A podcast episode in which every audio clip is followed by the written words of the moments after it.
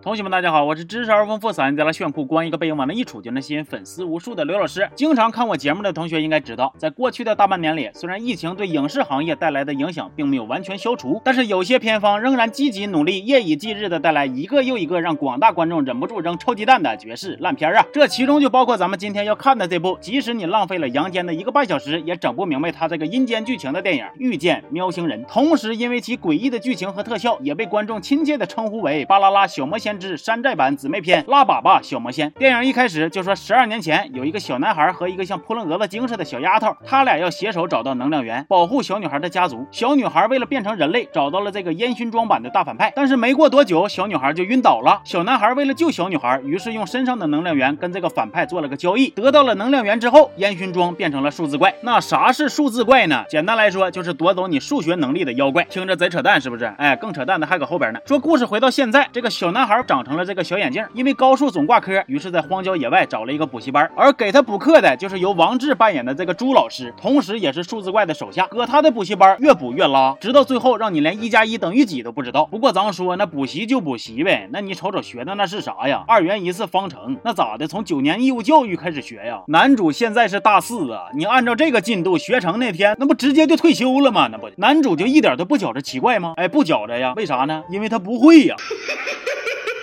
另一边，世界上除了数字怪之外，还有一波喵星人负责收拾数字怪，拯救人类。然后莫名其妙的数字怪就要对付小眼镜，你也整不明白。电影开头十二年前，小眼镜手里的能量源都让数字怪给抢走了，他为啥还盯着他不放？还是说要夺走他学习数学的能力啊？这不闹笑话吗？你们妖怪干坏事之前都不调研一下吗？就他这个智商，解二元一次方程都费劲呢，还有啥值得你们动一次手的呢？本来吧，这个朱老师是数字怪派来负责收拾小眼镜的，但是任务执行到一半，朱老师又反悔了。为啥呢？因为喵警察要来抓他的时候，小眼镜一直在保护他、帮他，所以他被小眼镜给感动了。哎呀，你们这些大 boss 手底下的小弟咋都这么没有原则呢？那给点好处就叛变，连这个智商他都能给你拿下，还指望统治地球呢？溜溜球你都玩不明白呀！而小眼镜呢，以为喵警察是妖怪，还找来了他专业除妖的舅舅，要收了喵警察。但是他舅舅害怕呀，于是小眼镜就说：“为了守护我的女神，那我来跟你学捉妖吧。”结果正学着呢，喵警察来了，告诉他其实朱老师才是妖怪。完了，小眼镜认。真的分析了一下局势，认为朱老师长得这么漂亮，即使是做坏事，那也一定是被逼的。哎呀，这个逻辑严丝合缝啊，没有毛病啊。结果这个朱老师还真就有难言之隐。他说从前呢，自己为了补习班的学生能够顺利的通过考试，于是就跟这个数字怪约了一场三道题的赌局。结果他输了，就成了数字怪的手下了。想救他，就得把当初那套试卷偷出来。小眼镜一看，这我得来一个英雄救美呀，于是跟舅舅啊、喵警察呀以及自己的朋友，打算联手干掉数字怪，拯救朱老师。至于他们。互磕的场面，哎呀，给你们看一段啊，你们自己感受得了。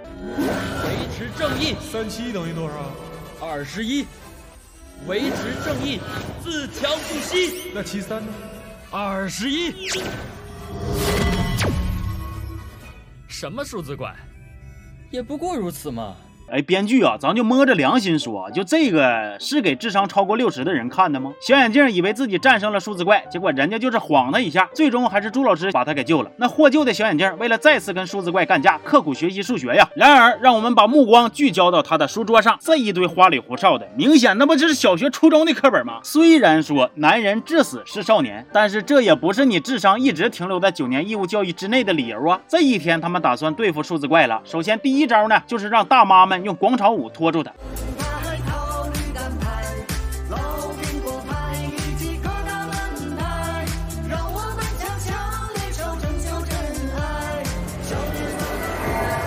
等数字怪摆脱大妈们之后，接下来就是跟小眼镜正面刚了啊！虽然为了帮小眼镜，朱老师牺牲了，但是最后他还是打败了数字怪。然后时间来到了一个月以后，旁白说呀，数字怪被消灭之后，所有人都爱上了学习呀。完了，这个小眼镜也从学渣变成了学霸呀。就在我以为终于要结束的时候，突然来了一个反转，小眼镜在考场里醒过来了。原来之前发生的那一切，居然都是小眼镜在考场里边做的一场梦啊！我以为做梦只会出现在国产恐怖片里，万万没想到啊。国产烂片这一块都让导演给玩明白了啊！小眼镜发现自己依旧是一个学渣，但是他得到了一个巨大的感悟。从梦里醒来，我决定以后停止做梦。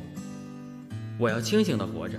编剧呀，编剧呀，这可真是听君一席话，倒扣十年书啊！最后，小眼镜又遇上朱老师了。这次朱老师教英语了，而且还从他的神色判断出他英语不太好，邀请他来上英语补习班。电影到这儿算是彻底结束了。就这个电影都已经不算是单纯的烂了，用四个字来表述，那简直就是令人发指。再来四个。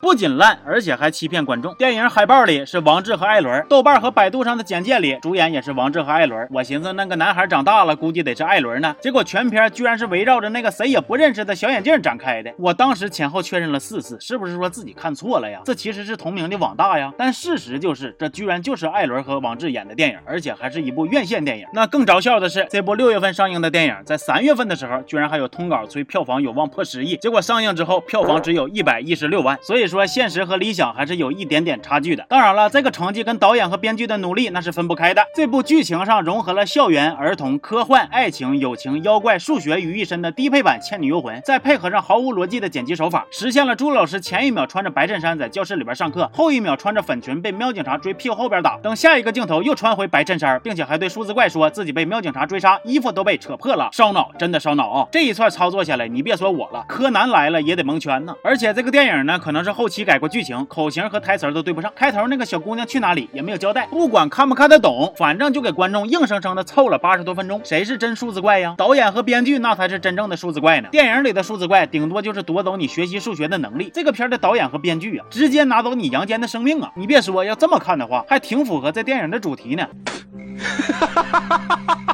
行吧，那么这期到这了，我是刘老师，咱们下期见啊。